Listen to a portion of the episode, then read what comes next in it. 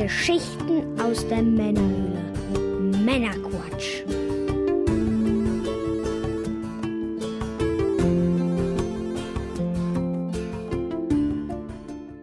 Willkommen zum Männerquatsch, dem Podcast von zwei quatschenden Männern für alle. Mit dem Mike. Das sind wohl wir. Hallöchen. Und ich bin der Björn. Hallo zusammen. Wir unterhalten euch auch heute wieder mit einer handverlesenen Auswahl an Neuigkeiten und Hintergrundinformationen, damit ihr informiert seid und mitreden könnt, ohne selber zu viel Zeit zu investieren. Heute in Folge 69 sprechen wir unter anderem über die Nintendo PlayStation, die Lego Nintendo Partnerschaft, Spielerekorde bei Steam und einiges mehr. Und in der Pre-Show für unsere Unterstützer sprachen wir unter anderem zusätzlich bereits über unsere Erfahrungen mit Disney Plus und diverse Rabattschlachten, die sich da im Vorfeld geliefert wurden. Und in der Post-Show wird es zusätzlich noch da um die Themen gehen, wie Deutsche Post und Hermes das Postwesen erneuern und äh, was mit dem alten Hauptquartier von Nintendo passiert. Gut. Hm, Okay. Dann, Jetzt bin ich gespannt. ja, dann starten wir doch mal äh, in die Sendung. Geht direkt mal los mit Hashtag bleibt zu Hause. Jetzt ein bisschen in eigener Sache. Wir legen ja eigentlich immer großen Wert darauf, dass wir immer unsere Gesprächspartner persönlich besuchen und auch natürlich wir beide an einem Ort sind und uns in die Augen schauen können und äh, nicht irgendwie übers Netz aufnehmen, wie das viele andere machen. Ja, mussten wir jetzt äh, Dem ist gerade nicht so. mussten wir jetzt umstellen. Wir sind also im Podcast Homeoffice sozusagen. Hashtag bleibt zu Hause. Ja, ist jetzt eine Remote-Aufnahme. Erste Mal für uns. Hoffen, dass alles klappt, dass die Qualität auch stimmt.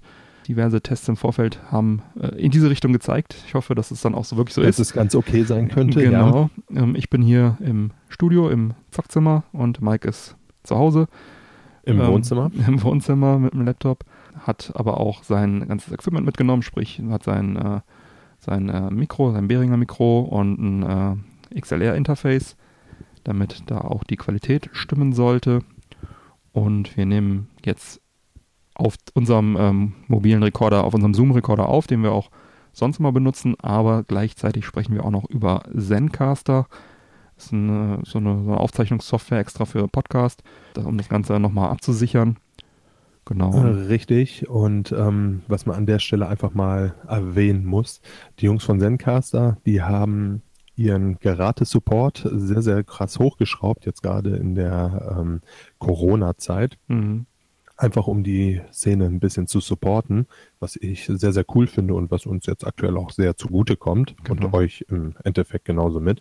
Von daher einfach mal ein äh, fettes Dankeschön dahin. Jo. Das ist äh, Das tatsächlich eine sehr, sehr coole Aktion von euch. Mega coole Aktion auf jeden Fall, dass sie die, das Limit von ähm, Aufnahmestunden äh, Stunden, äh, auf unlimitiert gesetzt haben. Also sonst ist kostenlos drei Stunden, glaube ich, im Monat. Das äh, kommt natürlich jetzt allen Podcastern entgegen, dass sie dann weiter podcasten können. Genau. Ja, Mikes ähm, XLR-Lösung, ähm, also dieses Interface, wo er dann sein Mikro anschließen kann, kam von Amazon. Ja, da haben wir das bestellt. Und äh, wenn ihr uns in dieser Zeit auch ein bisschen unterstützen wollt, dann äh, seid doch so nett, wenn ihr über Amazon bestellt, nutzt unseren Affiliate-Link, das ist dieses Suchfeld auf unserer Startseite www.männerquatsch.de und bestellt einfach darüber. Einfach kurz da irgendeinen Suchbegriff eingeben, dann öffnet sich die Amazon-Webseite oder die App, geht auch mit der App. Und dann könnt ihr ganz normal wie gewohnt einkaufen. Oder was man auch machen kann, man füllt einfach seinen Warenkorb und äh, geht anschließend auf den Link. Dann öffnet sich wieder Amazon mit dem gefüllten Warenkorb und dann schickt man die Bestellung ab. Ja, das hilft uns einfach äh, an dieser Stelle so ein bisschen die Kosten auch abzufedern. Äh, wenn ihr das machen würdet, bekommen wir dann von jeder Bestellung einen kleinen einstelligen Prozentsatz. Das ist Kleinvieh, aber trotzdem, Kleinvieh macht auch Mist. Und wenn wir da einfach so ein paar Kosten abfedern können, würde uns das sehr helfen. Vielen Dank dafür.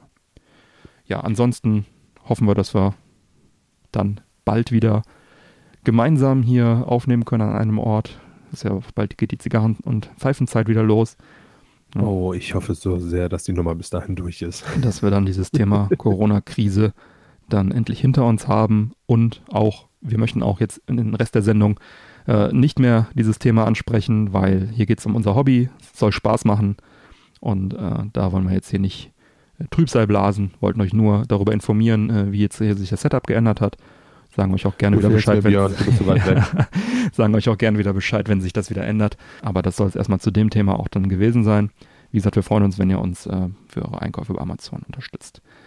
Dann würde ich sagen, legen wir los. Mike, bevor es aber richtig losgeht, was genießen wir heute? Oh, ja, wir sind ja heute sehr, sehr früh für euch unterwegs. Stimmt, wir hatten wir in der Pre-Show schon gesagt, ja. Genau, mittlerweile haben wir es 9 Uhr. Wir wollten eigentlich um 7.30 Uhr anfangen. Ja, hat, es gab kleine Verzögerungen. Ne? Genaueres könnt ihr euch in der Pre-Show anhören. Ja, genau. Lange Rede, kurzer Sinn. Ich habe einen Kaffee vor mir. Einen Ja. sehr, sehr leckeren. Ich habe nämlich eine sehr feine Kaffeemaschine zu Hause, Mhm. was einer der großen Vorteile ist, wenn man Homeoffice hat. Ja. Zumindest was das Podcasten angeht. Und ähm, das Ganze mit Hafermilch. Okay. Hast du irgendeinen, irgendeinen speziellen Kaffee, der irgendwie besonders gut schmeckt oder irgendwas? Oder? Äh, tatsächlich ja. Ähm, ich habe einen sehr, sehr guten. Ich könnte dir aber gar nicht mal sagen, woher der kommt, weil das jetzt gar kein äh, industrieller in dem Sinne ist. Also der ist privat geröstet worden Okay. und, und, und. Da keine, hat, keine, aber- hat keine Bezeichnung oder? Nee, nicht wirklich. Ähm, warte, ich kann mal gucken, ob ich da Ja, guck irgendwas rausfinde. So, das Ganze ist ähm, von Cologne Roastery, Mhm. Hostblend Cologne's Gorilla. Okay, klingt Eine. Mischung aus den besten Anbaugebieten Afrikas, Asiens und Mittelamerikas.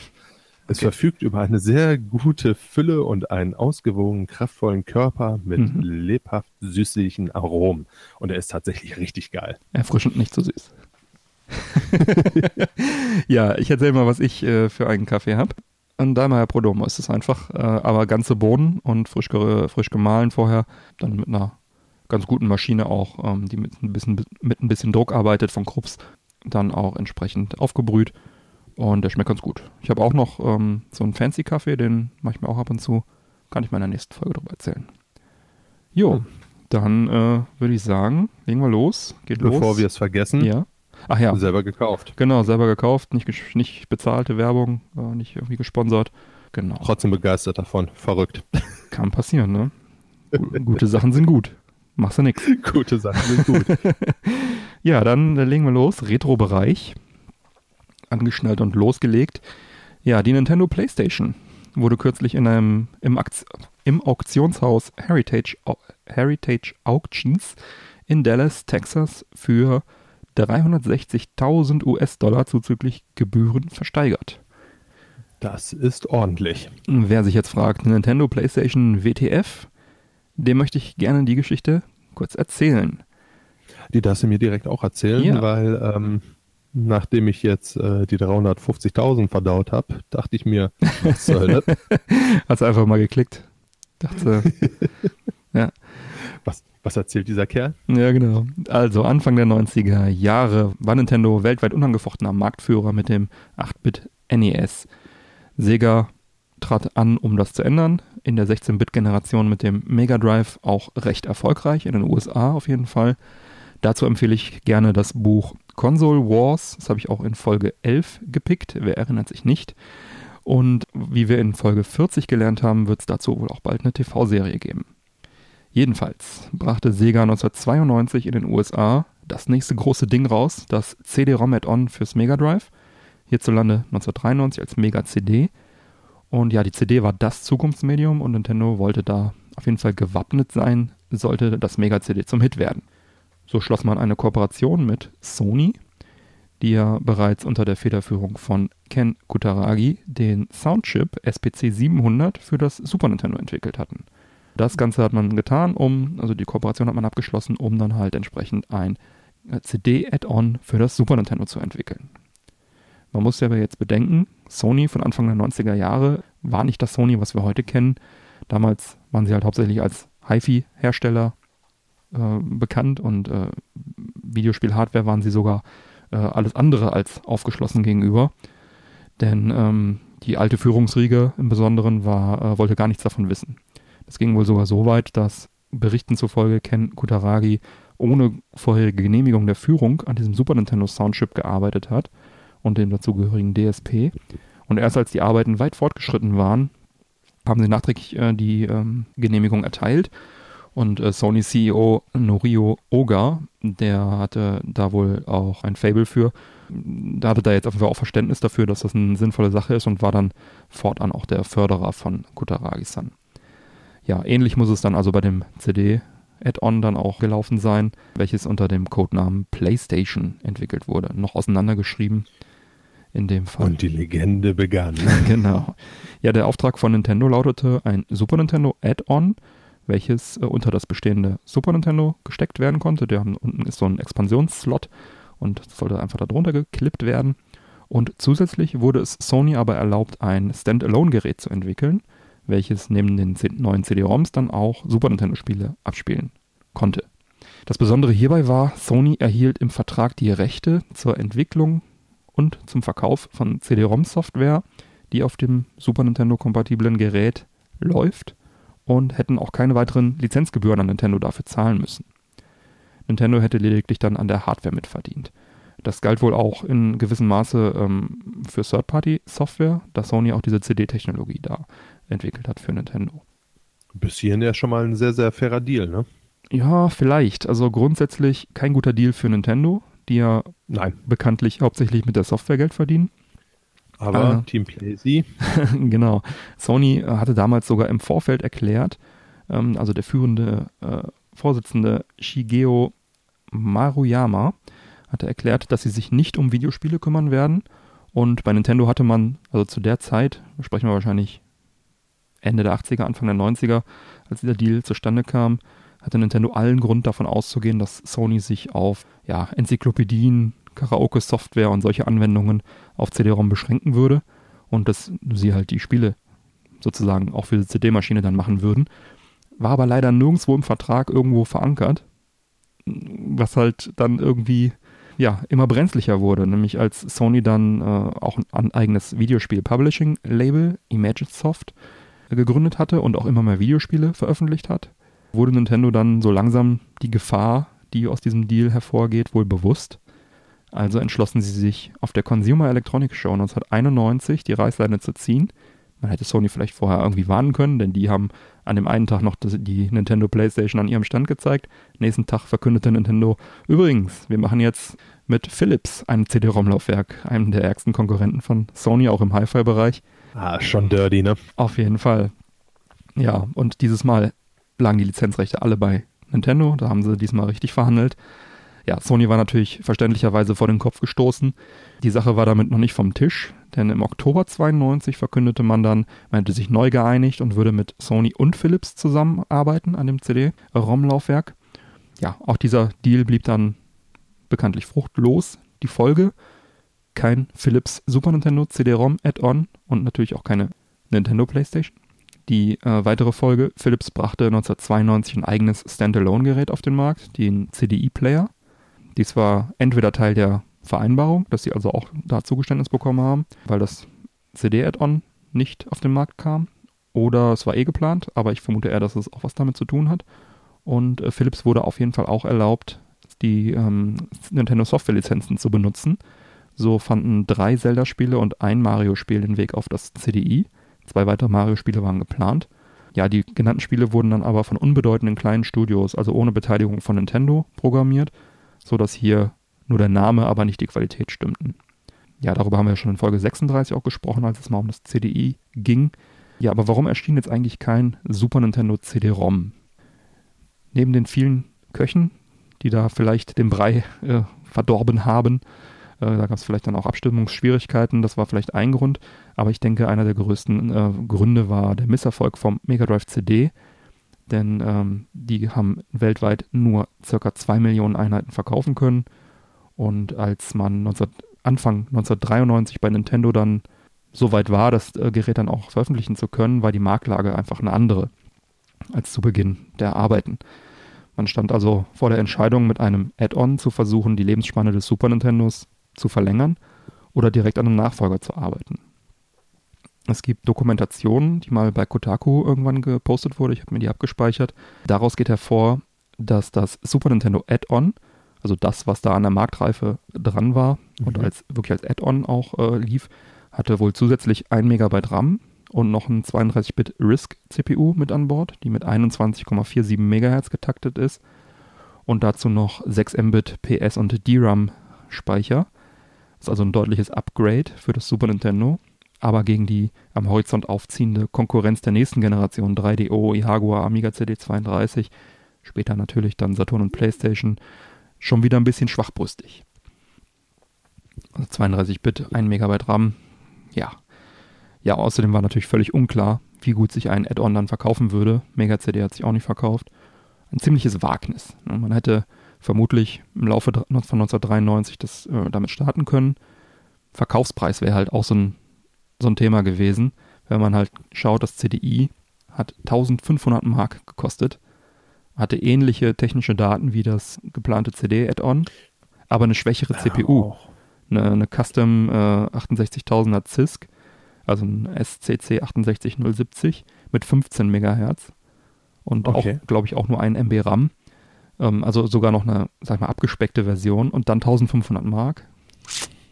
Ist aber auch schon viel Holz dafür, ne? Auf jeden Fall. Wenn man sich dann noch vorstellt, dass man also mit so einem hohen Preis in den Kampf gezogen wäre, ja, könnte auch ein, ein großes Problem gewesen sein. Zum Vergleich, das Super Nintendo und das Mega Drive hat Ende, Ende 93 ca. 200 Mark gekostet das Mega CD, was technisch schwächer gewesen wäre, weil es halt weniger Zusatzhardware drin hat, 550 Mark gekostet. Wäre man also auf jeden Fall in keiner so guten Position gewesen. Von daher war es wahrscheinlich die richtige Entscheidung, darauf zu verzichten. Allerdings hat es dann weitere drei Jahre gedauert, bis Mitte, Ende 96 dann das N64 gelauncht ist. Und bei uns ja im März 97. Und das sagt mir, dass man schon ziemlich viele Münzen auf das CD-Add-on gesetzt hatte und dann erstmal, ja, vielleicht nicht ganz von vorne, aber dann doch erstmal gucken musste, wie man dann jetzt den Nachfolger gestaltet. Lange Zeit war nämlich auch in der Presse immer die Rede von dem 32-Bit Nintendo, was da demnächst kommt mit CD. Das war halt immer irgendwie entweder dieses Add-on oder halt diese Standalone-Geschichte, die eine Zeit lang okay. entwickelt wurde. Da würde ich sagen, hat man vielleicht sich ein bisschen verrechnet. Vielleicht hätte es ja neben diesem Add-on, was vielleicht von Philips gefertigt worden wäre, in, in diesem neuen Deal, den sie ja geschlossen haben, hätte es dann noch diese Standalone-Konsole gegeben, die vielleicht von Sony gefertigt worden wäre. Weiß man nicht. Vielleicht hätte Nintendo da auch die Lizenzen behalten. Und vielleicht ist auch genau diese Standalone-Version von, von der PlayStation genau die, die dann jetzt versteigert wurde. Dieser Prototyp unter dem Namen Nintendo PlayStation Super NES CD-ROM Prototyp wurde dir versteigert in Austin, Texas für 360.000 zuzüglich Gebühren. Was bekannt ist über diesen Prototyp, also man weiß nicht genau, was das für ein Prototyp ist, ob der jetzt aus dem ersten Deal mit Sony stammt oder aus dem späteren Anschlussdeal, ob das jetzt, was das jetzt genau für eine Version war, ob das jetzt der ist mit diesem MB RAM oder noch eine frühere Version.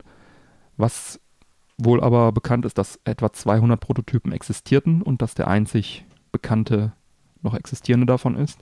Wo der herstammt, weiß man auch. Der stammt aus einer Versteigerung ursprünglich auch von der insolventen Firma Advanta Corporation. Da hat es ein gewisser Terry Deepold ersteigert, der wohl da als Hausmeister gearbeitet hatte. Und 2009, als dann die Firma äh, insolvent war und dann äh, die ganzen Sachen versteigert wurden, hat er da wohl einiges an Büroeinrichtungen ersteigert, darunter auch das Ding. Und dann wanderte das Ding erstmal in seinen Keller. Ja, wie konnte dieser Prototyp denn bei Advanta, was glaube ich eine Bank war, landen? Äh, laut Polygon.com soll es aus dem Besitz von Olaf Olafsen stammen, der nämlich 1991 Präsident von Sony Electronic Publishing war und somit für den Einstieg Sonys in, in die Videospielbranche zuständig war. Und der wechselte 96 zu Advanta, bevor er dann 99 zu Time Warner Digital Media als Vice Chairman wechselte. Und der muss das Gerät da irgendwie vergessen haben oder dagelassen haben. Und so ist es wohl da gelandet. Also wenn es aus seinem Besitz ist, 1991, könnte es also durchaus noch aus dem ersten Deal zwischen Nintendo und Sony stammen. Ja, erst 2015 gab, ist das Ding sozusagen dann wieder aufgetaucht, als der Sohn von Deepold ähm, nämlich das äh, Ding mal fotografiert hat und bei Reddit reingepostet hat. Und dann klar wurde, dass das halt dieser verschollen geglaubte Prototyp ist. Seitdem tingeln Vater und Sohn Deepold über verschiedene Conventions und zeigen den Prototypen oder haben ihn gezeigt vielmehr. Und äh, ihnen wurde laut eigenen Aussagen bis zu 1,2 Millionen Dollar dafür angeboten. Die jetzt erhaltene Summe ist natürlich deutlich geringer, was sie wahrscheinlich ein bisschen enttäuschen wird. Wer den Hals nicht voll kriegt, meinst du? Ja, hätten sie vielleicht dann verkaufen sollen, aber vielleicht haben sie es auch, war das vielleicht kein ernsthaftes Gebot, man weiß es nicht. Der Käufer soll jedenfalls Greg, also der aktuelle Käufer, aktuelle Besitzer soll Greg McLemore sein, der wohl irgendwann mal in der Dotcom-Blasenzeit Pets.com, also Haustiere.com, äh, mhm. gegründet hat und dann äh, gut verkauft hat, unter anderem an Amazon und dann einfach seitdem ein reicher Mann ist und äh, sammelt zufällig historische Videospiele und Arcade-Maschinen. Hat in einem Interview mit Forbes auch gesagt, er plant jetzt also ein Museum zu machen für Videospiele und Arcade-Maschinen. Und da passt die Nintendo PlayStation natürlich auch optimal rein. Ein Mann und ein Hobby. Genau, also von daher ist es sicherlich eine ganz gute Sache. Gut aufgehoben, wandert nicht wieder in den Keller. Ja, und Sony entschied sich ja bekanntlich dann nach dem Scheitern der Kooperation weiter an der PlayStation zu arbeiten. Unter Ken Kutaragi haben sie die, die Entwicklung fortgeführt und entwickelten und veröffentlichten vor allem dann auch die uns bekannte Sony PlayStation im Jahr 94 bzw. 95. Und so schließt sich der Kreis. So hat Nintendo sich also in dieser Zeit gleich zwei Konkurrenten quasi selber geschaffen und einer davon ist bis heute sehr erfolgreich. Gott sei Dank aus meiner Sicht. ja. Auch wenn ich Nintendo da nichts Schlechtes wünsche. Ja, abgefahrene Geschichte, ja. auf jeden Fall. Konkurrenz belebt das Geschäft, aber wer weiß, vielleicht wäre Sega noch im Business, wenn das so nicht äh, passiert wäre. Und naja. Aber was ich auch spannend finde, ist halt, dass das CDI ja auch im Prinzip so ein Abfallprodukt davon ist, auch wenn es eine andere Architektur hat, also einen anderen CPU hauptsächlich. Aber die, dass die die Lizenzen da benutzen dürfen von den Spielen, ist halt auch eine Folge daraus. Und ja, die PlayStation ist halt auch Geschichte. Dafür, dass die erst so skeptisch waren. Ne? Also die wären da niemals eingestiegen, wahrscheinlich in das Geschäft, wenn das so nicht passiert wäre. Verrückt. Absolut. Ja. Ja, auch hier interessiert uns natürlich die Hörermeinung. Äh, gerne im Discord, postet gerne im Discord im Episodenquatsch, was ihr von der Nummer haltet. Habt ihr dann noch andere Arbeitstheorien vielleicht, äh, um welches Gerät es sich da genau handelt? Ja, Mike, hast du noch was beizutragen? Ja, dazu fehlen mir tatsächlich ungefähr 360.000 Dollar. ja. um da was Sinnvolles beitragen zu haben. Also ich finde nee, interessant, dass... Was ich, ähm, sehr, was ich, sehr, sehr, interessant an der ganzen Geschichte finde, ist tatsächlich so dieser Weg, den diese Konsole mhm. gegangen ist. Ne? Ja. Einfach, dann lag sie hier rum, dann wurde sie da vergessen. Oh, was ist das denn hier komisches? Ich ja. poste es mal. Ne? Also irgendwie ja, das ist äh, lustig, die heutige Zeit gar nicht, gar nicht so, so unwahrscheinlich, dass es so einen Weg geht. Ne? Aber überleg mal, du, äh, gut, dir wird das nicht passieren, aber du durchstöberst so deine Sachen und findest auf einmal irgendwie äh, ja ein Haus in deinem Keller ja. an Wert. Ne? Ja. ja. es gibt auch ich ist eine schöne Geschichte. Es gibt auch ähnliche ähm, Nummern, dass irgendwo dieser äh, Pluto-Prototyp wohl aufgetaucht ist. Das ist im Prinzip eine, eine, eine Sega-Konsole, die nie erschienen ist. Na jedenfalls ähm, irgendein, also dass irgendein Sega-Prototyp von irgendeiner Sega-Konsole auch gerade noch irgendwie gehandelt wird. Ähm, ja, also auf jeden Fall interessant, welche, ähm, welche Kooperationen Nintendo so angestrebt hat damals und auch heute noch anstrebt. Ich meine, momentan ist ja die Prämisse, wir erweitern uns von Videospielen weg. Der Theme Park, Nintendo Universal Welt, Nintendo Land oder wie es heißt, äh, wird ja eröffnet. Da gibt es jetzt auch weitere Kooperationen. Zum Beispiel mit ja, Lego. Eine sehr, sehr eine sehr, sehr abgefahrene, tatsächlich mit Lego. Ja, und zwar ging die Tage ein Trailer rum, der mir und äh, sicherlich auch dir, Bernie, das Fall. Herz höher schlägen ließ. Super, ne?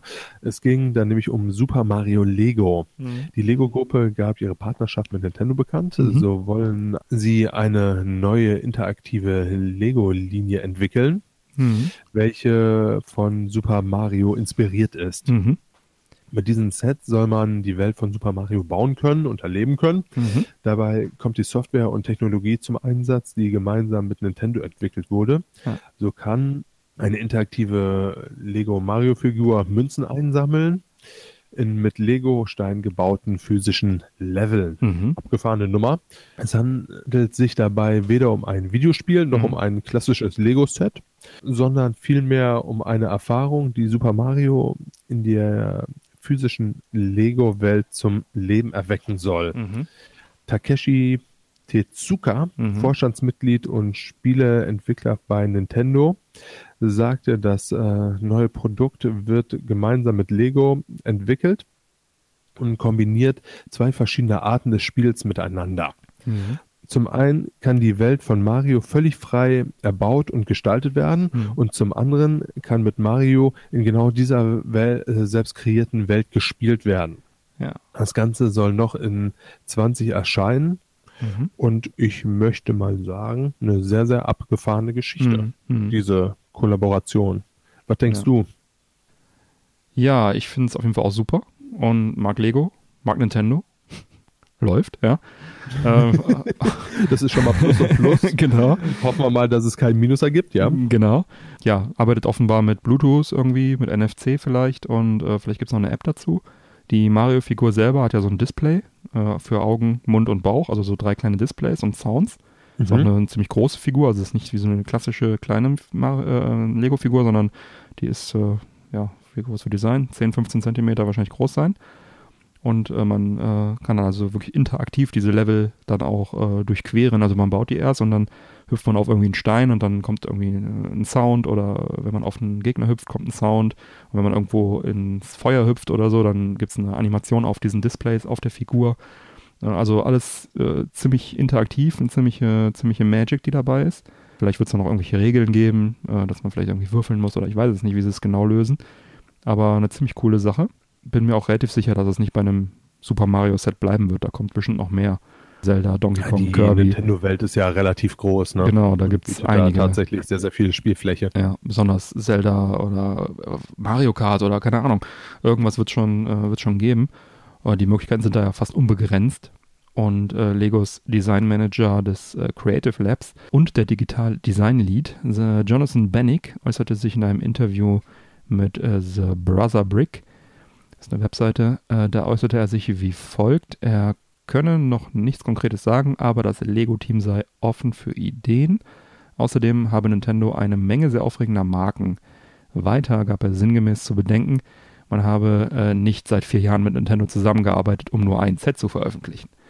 Und äh, er hoffe auf eine große das Langzeitpartnerschaft. Das ja schon alles, ne? Genau, das, das sagt es eigentlich schon aus. Wären sie auch wirklich schön blöd, wenn sie jetzt wirklich nur ein, ein Mario-Set irgendwie machen würden. Ähm, Absolut. Ja, wie ich eingangs schon sagte, offenbar Teil der Nintendo-Strategie, halt die Marken jetzt über Videospiele hinaus bekannt zu machen. Kommt ja auch ein neuer animierter Film. Dann äh, Plüsch und so, das gibt es ja eh schon, Plüsch-Spielzeugskram und ja, Theme Parks, Lego. Da wird sicherlich auch noch ein bisschen was kommen. Absolut. Und dazu kommt ja noch, ähm, dass Lego tatsächlich wahrscheinlich sich nicht als ein solcher Konkurrent herausstellen sollte, wie es äh, Sony genau. dann in der Vergangenheit getan ja. hat. Ja, die werden zwar auch immer interaktiver und alles, aber ähm, die machen ja keine, also die Videospiele machen sie ja auch nicht selber, sie lizenzieren die ja nur. Von Richtig. Daher, glaube ich, eine ganz, ganz schöne Geschichte. Ja, was sagen die Hörer dazu? Wie findet ihr das? Cool, nicht cool? Kaufen, nicht kaufen? Steht ja schon beim alten Toys R Us Schlange. Genau beim, bei den Ruinen vom Toys R Us. Ja, ich packe den Trailer auf jeden Fall mal in die Sendungsdetails auf der Webseite. Wer den noch nicht gesehen hat, gerne mal reinschauen. Wahrscheinlich haben da die Eltern auch wieder Bock, Lego zu kaufen. ja, so zwischendurch kriegt man dann ja doch nochmal Gefühle, dass man Bock hat, mit sowas zu spielen. Ne? Ja, es gibt ja auch voll viele Lego-Sets, die wirklich auch für ältere Designs sind. Ich meine, so ein Sternenzerstörer in fast Originalgröße, ne, ist übertrieben, aber mit, keine Ahnung, 10.000 Teilen für 800 Euro oder was er kostet. Das ist jetzt nicht unbedingt für Kinder gedacht, glaube ich. Äh, nein, das ist für die Kinder mit einem etwas größeren Portemonnaie gedacht. Mhm. Oder für die Eltern. Und die Kinder kriegen eine kleine Version mit 100 Steinen. Du darfst es dir angucken. Genau, kind. angucken, aber nicht anfassen. Ja, Mike, du weißt ja, ich bin äh, Wii U-Sammler. Ich habe ein, ein Komplettset aller PAL-Spiele. Ja. Just Dance hat mir ja die letzten Jahre immer wieder das Set kaputt gemacht, weil die einfach nicht aufhören, das zu veröffentlichen. Und da musste ich immer wieder ein ich Just Dance mich kaufen. Und das ist ja auch so eines der Spiele, die dich so richtig reizen. Genau. Damit ist jetzt äh, aber zum Glück auch Schluss. Also Just Dance kommt jetzt nicht mehr für die Wii U, wahrscheinlich noch für die Wii und für die PS1, R2, aber nicht mehr für die Wii U. Und da denkt man, man ist fertig und äh, es ist Ruhe und dann geht es auch schon weiter. Und zwar ist jetzt angekündigt worden von Hersteller Pixel Heart, sind zwei neue physische Wii U-Spiele angekündigt. Und äh, das kam ein bisschen überraschend. Und zwar einmal ein Shoot'em Up Collection mit den Spielen äh, Satsuis Next und Armed 7DX am 15. Mai 2020.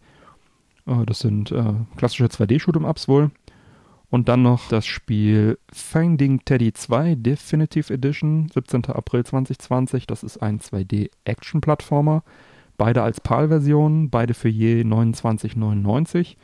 Komm. Lass mich raten, du hast sie bestellt. Ja, selbstverständlich. Selbstverständlich. Na, selbstverständlich. Also, was so ein Komplettsammler ist. Natürlich, also sonst ist die Sammlung nicht komplett, das sind offizielle Releases. Ähm, die Wii U-Versionen sind allerdings auf 3000 Stück limitiert, kann man auf der Webseite von denen vorbestellen. Es wird dann noch eine unlimitierte Switch-Version geben, für alle, die dies, diese Spiele nur spielen wollen. Ja, ich denke auch, dass diese Spiele in erster Linie für Komplettsammler interessant sind und die wahrscheinlich diese 2x3000 Kopien für die Wii U veröffentlicht haben, damit sie überhaupt was verkaufen. wahrscheinlich wird die Switch-Version sich jetzt nicht so reißend verkaufen, also ich kenne diese Spiele nicht. Weiß nicht, ob sie was taugen, vielleicht, vielleicht auch nicht. Also mir persönlich auch egal. Hauptsache, sie kommen auf einer Disk. Das heißt, wenn du irgendwann deine Sammlung verkaufst, dann werden diese Spiele noch eingeschweißt sein, ja? ja, das, ja wahrscheinlich, höchstwahrscheinlich. ich will nichts beschwören, aber vielleicht, ja, wahrscheinlich, ja. Ja, sagen wir ja.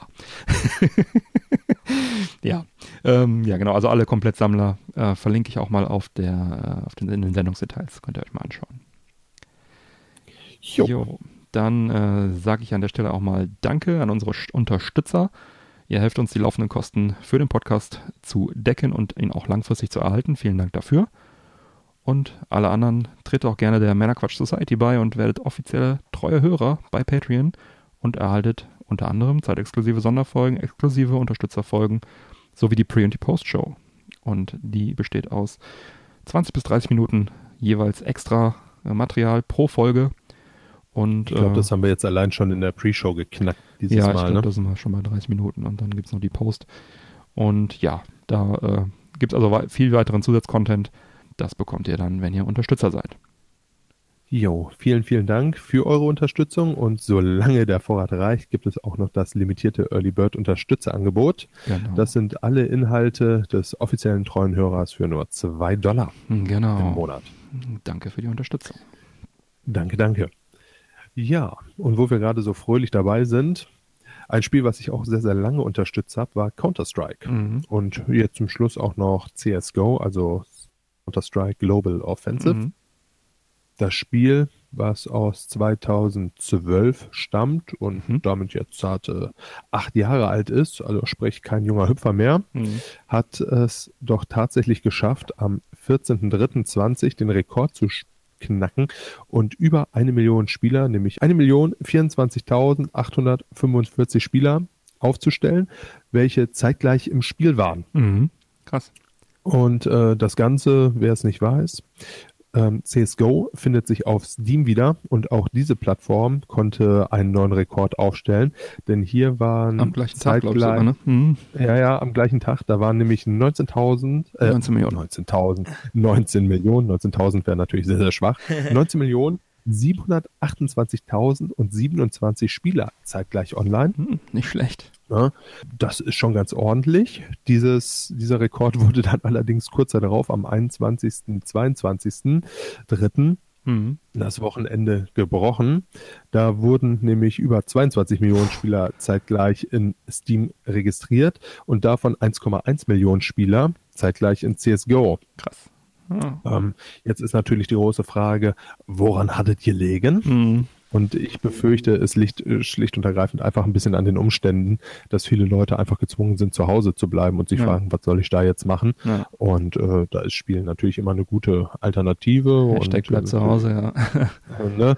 So, ich sag mal ganz ehrlich, ähm, mich als alten Hasen zieht's dann auch eher zu den alten Spielen. Ich hätte mich dann wahrscheinlich auch eher in CSGO eingeloggt. Hm. Muss sagen, ich bin jetzt kein Teil dieses Rekords. Hm. Ich habe es an beiden Tagen nicht gespielt. Hm.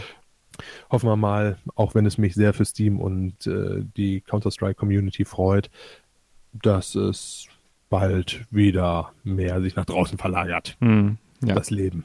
das wäre doch schön. Ja, was äh, auch sehr, sehr abgefahren ist, der gute Reggie.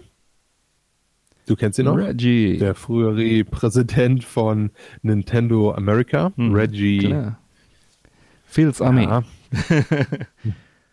Du kennst mich, ich Ja. hasse es. Ja, ich bin Reggie Fils Army. Ja. Hm, Es scheint nämlich ein, äh, eine neue Herausforderung zu suchen.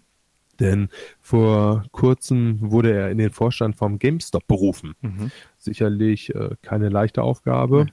wenn man sich so überlegt, wie es aktuell mit analogen Spielen so aussieht. Und äh, ja, GameStop, Physischen. man kann davon halten. Physischen, digitalen möchte. meinst du wohl?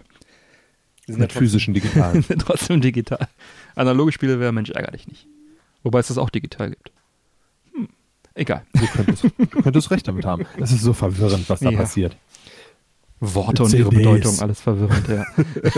CDs können auch Blu-Rays oder DVDs sein. ja.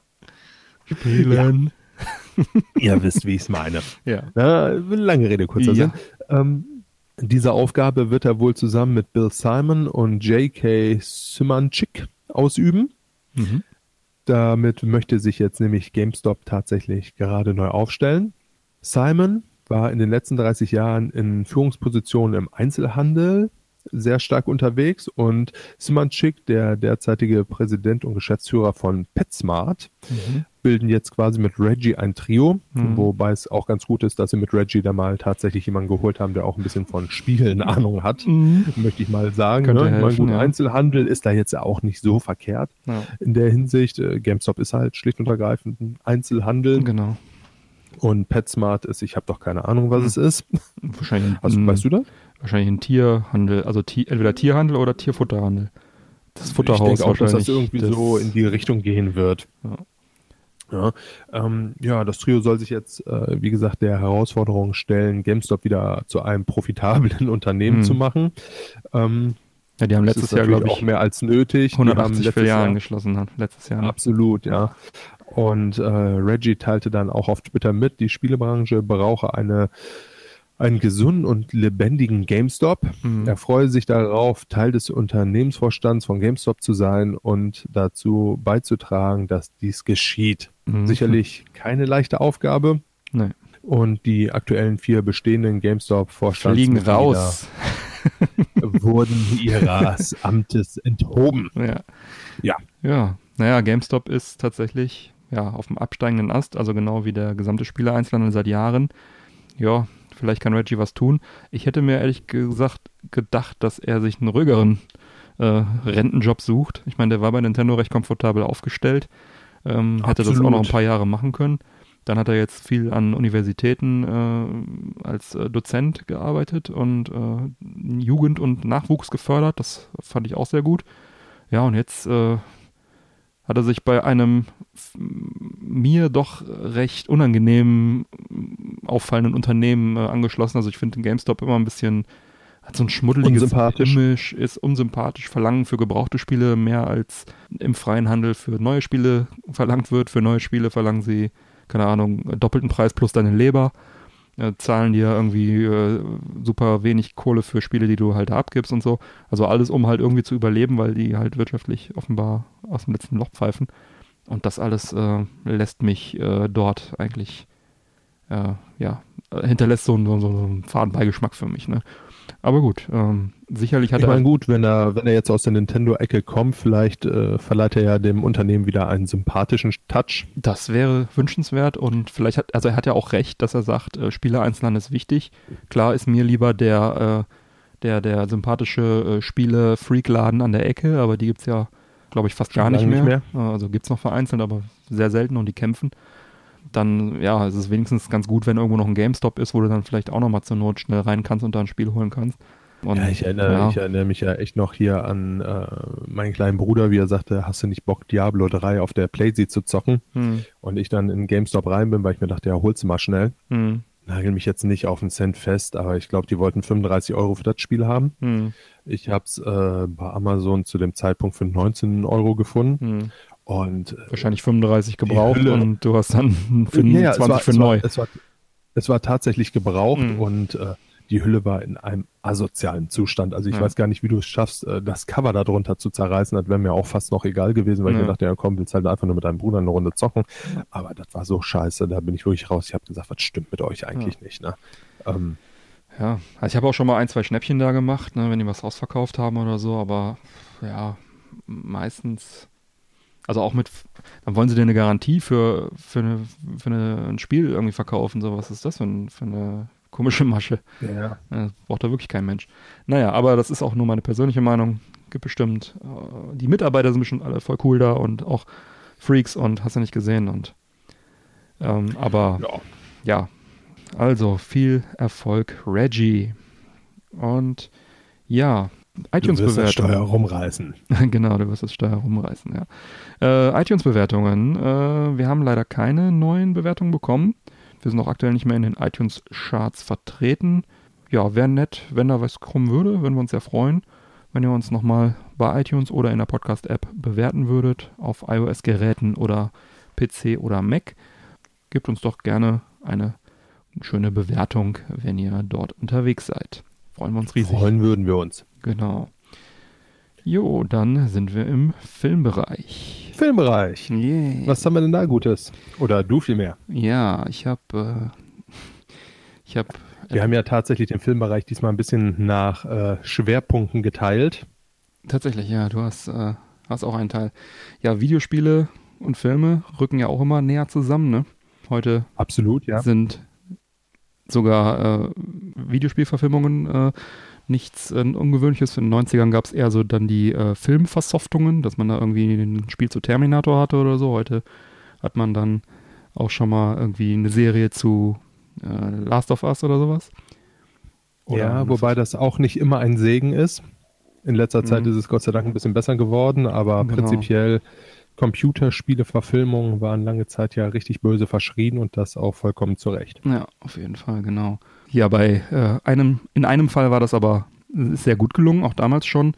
Äh, die Rede ist von dem Film Golden Eye und von der entsprechenden Umsetzung auf das N64. Oh ja. Entwickler Rare hat hier wirklich alles oder einiges richtig gemacht und äh, dann ganz nebenbei das Shooter-Genre auf Konsole auch nochmal nachhaltig geprägt. Und äh, Absolut, ja. Was hatten wir einen Spaß damit? Manche sprechen in dem Zusammenhang auch von einem Kultspiel.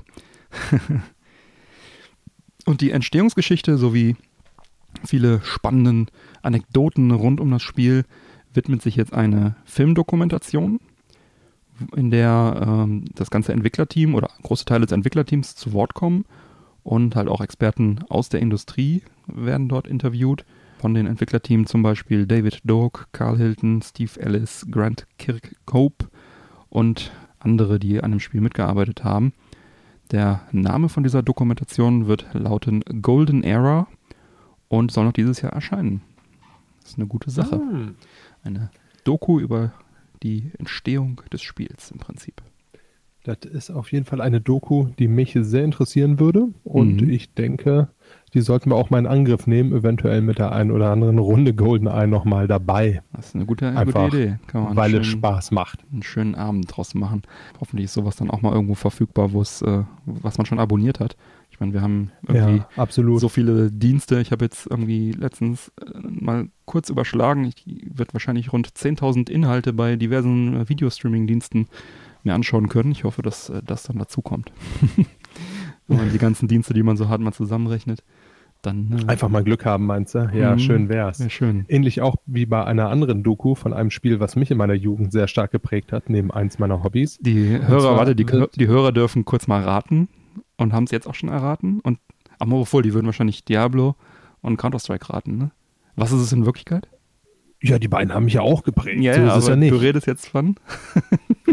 In dem Fall rede ich jetzt tatsächlich von Tony Hawk Pro Skater. Ah, Ein äh, grandioses Spiel, welches 1999 von Activision in Zusammenarbeit mit Tony Hawk himself herausgebracht wurde. und da kommt jetzt auch eine Doku?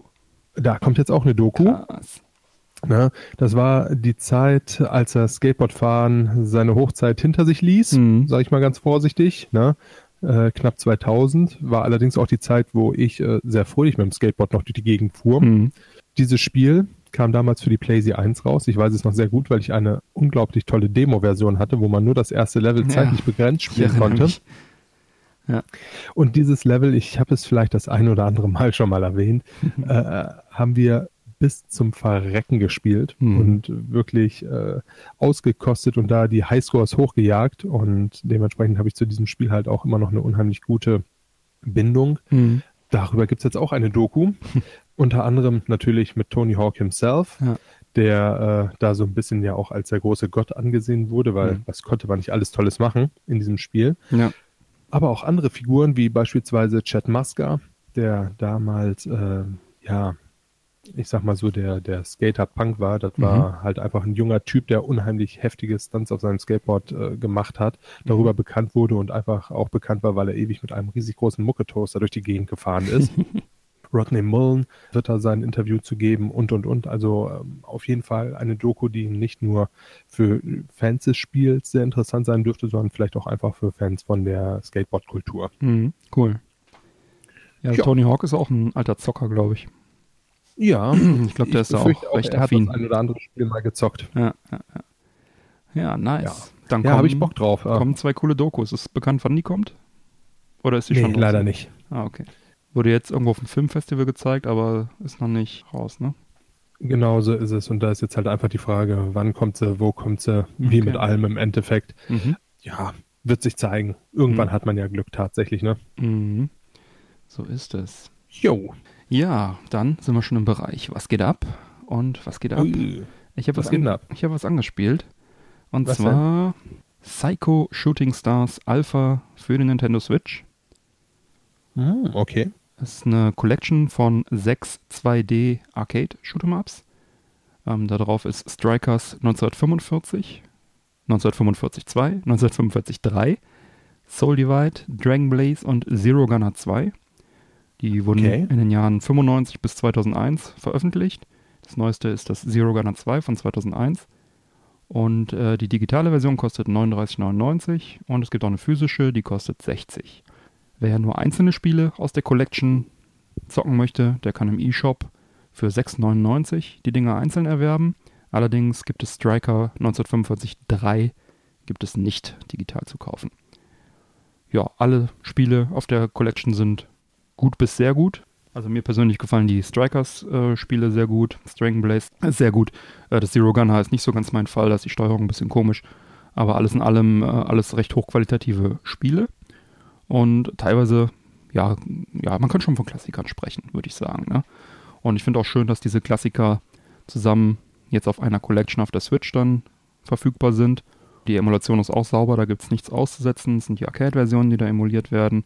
Es gibt einen Tate-Modus, also dass man den Bildausschnitt äh, vertikal, äh, also drehen kann sozusagen. Das äh, stell dir vor, du stellst deinen deinen HD-Fernseher einfach aufrecht hin. Das ist der Tate-Mode.